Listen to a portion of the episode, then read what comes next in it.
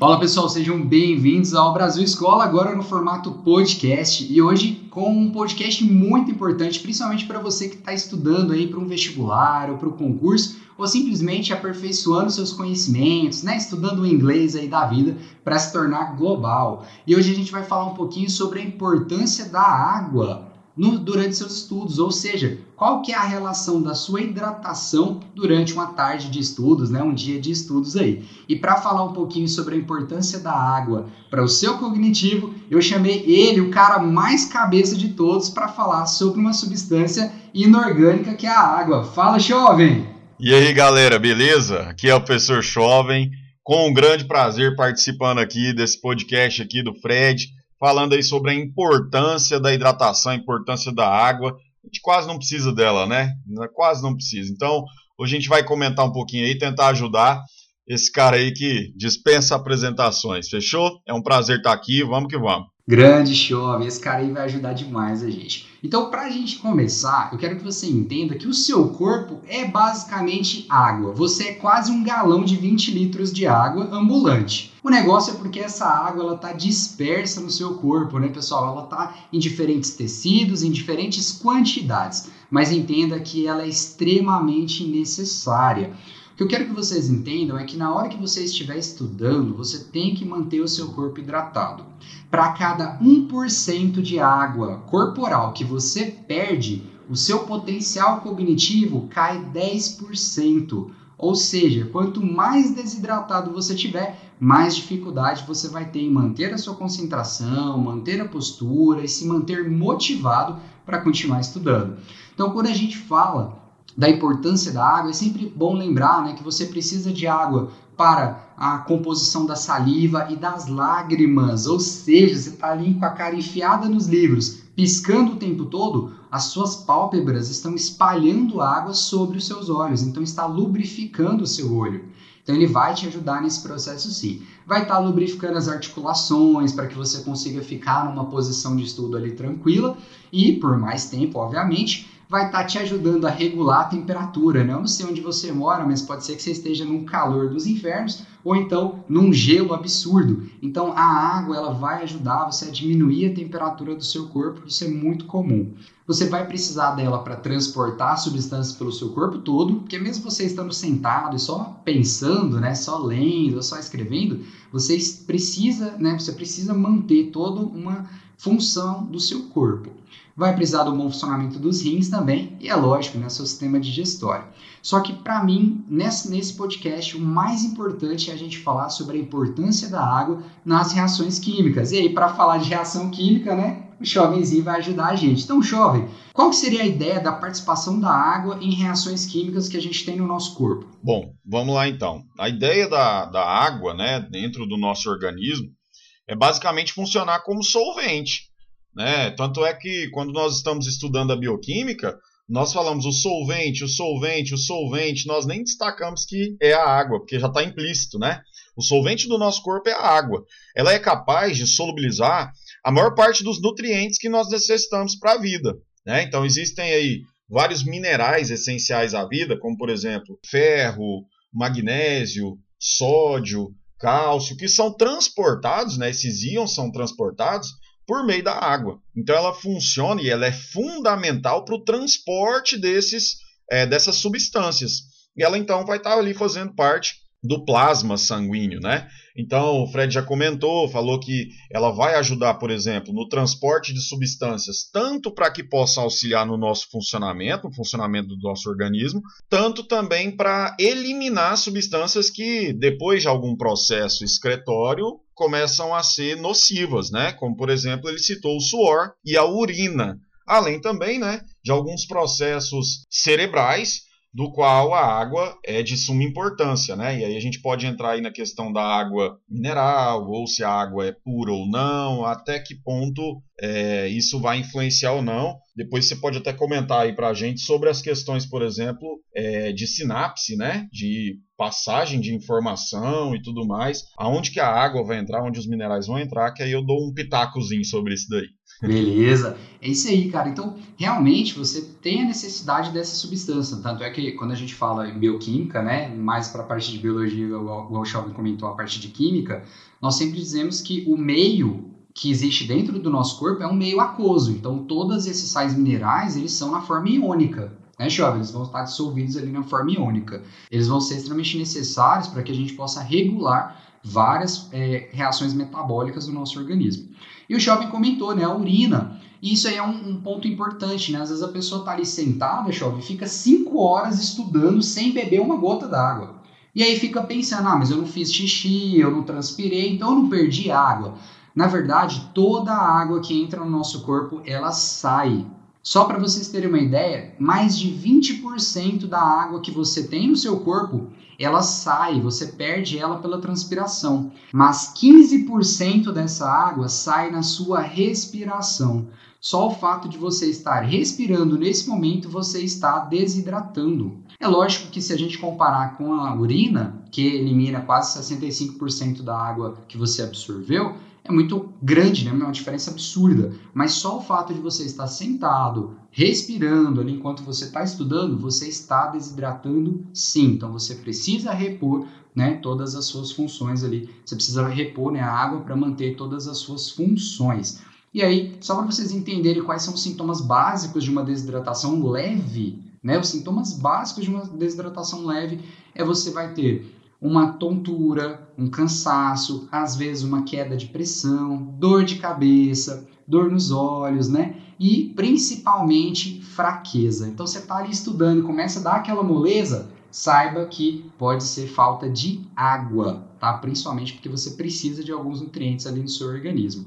E aí, vamos lá para o cérebro, né? Que eu acho que é o ponto principal ali quando a gente está estudando, né? A função cerebral ali.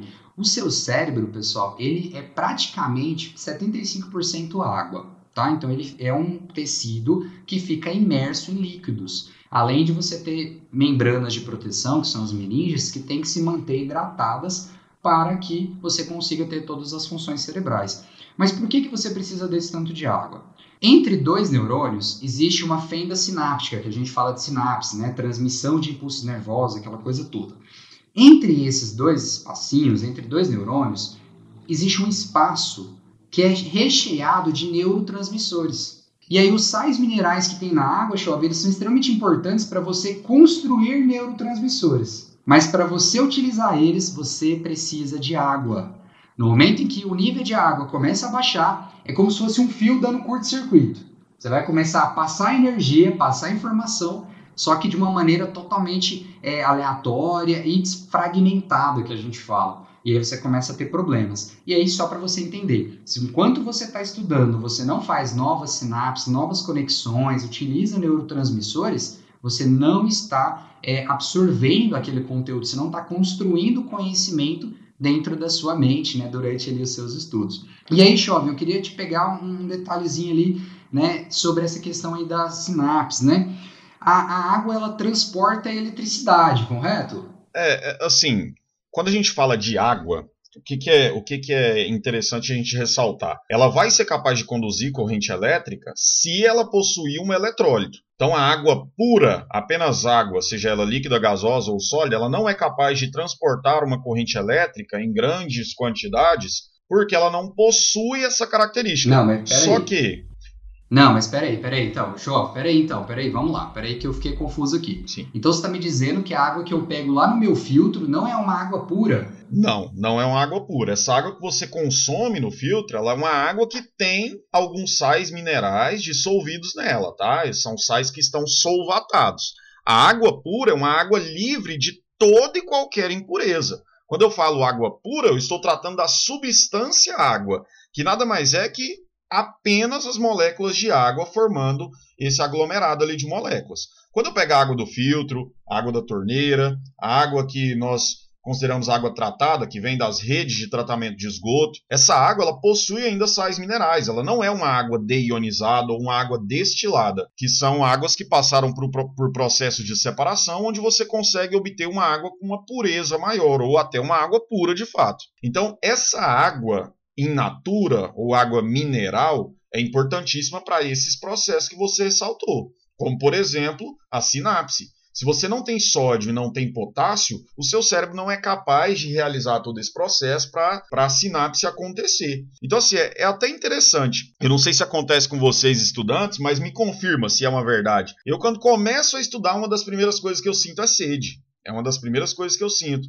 Porque o nosso organismo está fazendo uso da água, como o Fred ressaltou, para hidratar olho, para fazer a sinapse acontecer. Eu começo a suar, né? Tem a regulação da, da temperatura do meu corpo, que utiliza da água. Então são vários processos que vão fazer uso dessa água. E que fique salientado, destacado para vocês. Eu preciso da água in natura. A água deionizada, a água destilada, a água pura não é saudável. Inclusive, a ingestão de água pura pode causar desidratação. Atletas, por exemplo, de fisiculturismo, quando querem bater a, a meta de massa e tudo mais, eles fazem a ingestão de água destilada para acontecer essa desidratação e eles perderem massa de água e baterem o peso para o dia da competição. Certinho?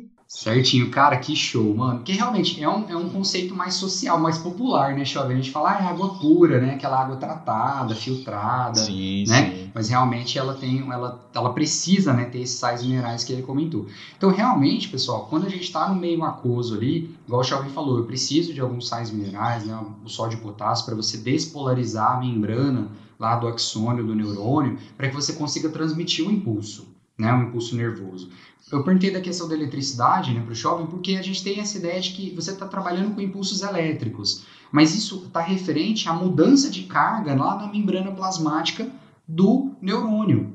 E isso vai passar de um para o outro através dos neurotransmissores. E se você não tem água, se você não tem água, você não consegue utilizar esses neurotransmissores. E aí a pessoa começa a ter toda a falha cognitiva que a gente estava comentando. Só para confirmar, pessoal, ah, quando a gente fala dessa hidratação, igual o Chauvin falou, você começa a estudar, você começa a sentir sede. É porque realmente, pessoal, você vai estar gastando, tirando, né, perdendo água do seu corpo e isso vai faltar bastante, né, vai afetar bastante.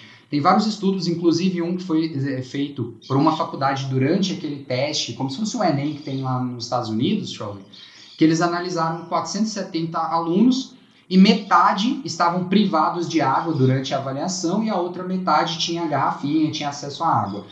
Os que tinham acesso à água tiveram desempenho até 15% mais, é, mais rápido, né? melhor, né? mais, mais confiável. Enquanto os outros apresentaram fadiga, cansaço, dor de cabeça, desistência durante a prova pela ausência da água. Então, assim, eles fizeram isso por várias, várias edições do, do, do exame, né? E constataram isso. Então, realmente, beber água durante uma atividade cognitiva, né? Estudar é extremamente importante. É, é assim, inclusive.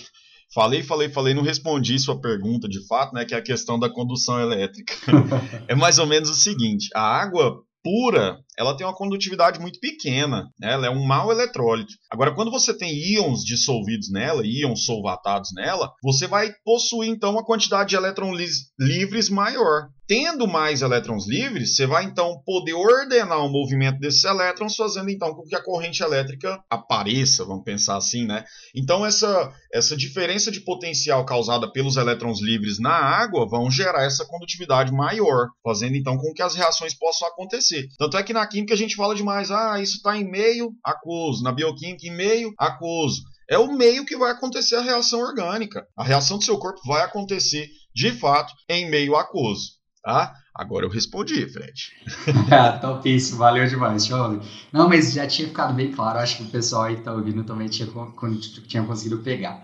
Cara, e pra gente fechar aqui, né, pra não ficar também é, rodando muito aqui, muita coisa, mas eu queria só chamar a atenção para todo mundo que quando vocês estiverem estudando, quando vocês forem fazer uma avaliação do Enem, fazer uma prova de concurso, levem água, né? Como o Chauvin falou, em natura, levem ou tenham acesso a uma fonte ali, né? Um bebedouro, coisa do tipo. Por quê, pessoal? Refrigerante, suco, qualquer outra coisa que tenha água não vai ser bem absorvido pelo seu corpo, tá? Primeiro, porque parece que, né, jovem, a, quando a água está misturada com outras coisas, ela perde o poder de solução, não é? Em sais minerais, coisas do tipo. É, o que que acontece? A água, quando ela tá. É, vamos pensar nela pura recebendo sais, ela tem uma solubilidade. Quando você coloca outras substâncias, você vai diminuindo essa solubilidade, porque ela já vai é, utilizando as suas moléculas para solvatar outros solutos, outros, outros dispersos, né? E aí, quando você faz uso dessa água, seja ela do refrigerante ou até de um suco, a absorção do organismo, né, e, e a, a, o uso desse tipo de água e dessa mistura vai ser mais ineficaz, porque ela não vai estar ali utilizando as suas propriedades para que as reações possam acontecer da maneira que precisa. Tanto é que existe a recomendação que você faça a ingestão de pelo menos 2 litros e meio de água por dia. É pelo menos, tá, pessoal? Existe um cálculo para cada massa corpórea, né? O Fred pode até falar melhor que isso, porque é, a quantidade de água no nosso corpo ela varia de 60% a 80%. Em crianças chega a 80%. Então, nós necessitamos dessa quantidade de água in natura, né? Água, água mesmo, fora essa água de refrigerante que muita gente conta, né? Ah, tomei um copo de suco, então já fiz a ingestão de 500 ml. Não se engana não. É igual o Fred está falando, tem que ser água in natura, do filtro, da fonte mineral e por aí vai. É, realmente, cara. E quando você absorve, né, o seu sistema digestório, ele fica tão ocupado absorvendo esse tanto de coisa que está misturado nessa água que ele não vai ter tanta eficiência na absorção dessa água aí. Então é sempre interessante beber água sem nada, né? Vamos traduzir aqui, né, jovem? Água sim, sem sim. nada, né? A água que você pega do filtro, da torneira e ali. Isso mesmo. E só para fechar aqui, só para fechar aqui, pessoal, é, quero deixar bem uma, uma dica para vocês, né? Beber água é excelente, tá? é muito bom, mas a maior parte da água que nós absorvemos no nosso corpo vem dos alimentos, tá? Principalmente verduras, vegetais, né, legumes e frutas. Então, pessoal, vale a pena sim. Quando você estiver estudando, pega uma fruta para você ir comendo durante os estudos. Quando for fazer uma provinha, leva sempre uma fruta, porque a maior parte da absorção de água no nosso corpo vem da alimentação. A água líquida, ela vai ajudar em vários outros processos e também vai ser absorvida, mas a da alimentação, cara, é assim, bate recordes. Então, a fruta ali sempre vai ser o seu melhor aliado. Belezinha? Pessoal, nós vamos ficando por aqui. Agradeço demais, Jovem, sua participação. Que isso, estamos aqui para isso. Pode chamar que eu tô dentro de todos. A gente tá aqui é para fazer isso. Fechou? Valeu demais, galera. Foi um prazer estar com vocês. Valeu demais. Cara, não tem como separar, né? A gente acaba forçando os meninos na, na escola, né, a separar a química de biologia, mas nós somos seres biológicos químicos, né, cara? Nós vivemos de reações químicas. Não adianta. Não adianta. Essa dupla dinâmica aqui vai ser difícil ser separada. É isso aí. Valeu demais, então, pessoal. Muito obrigado. Continua aí acompanhando a gente nos nossos podcasts aqui no Brasil Escola e também nossos vídeos lá no, no YouTube. E também acessa sempre o nosso site aí para você continuar a par de várias informações e continuar seus estudos. Até a próxima, pessoal. Valeu demais. Tchau, tchau. Falou, tchau, tchau.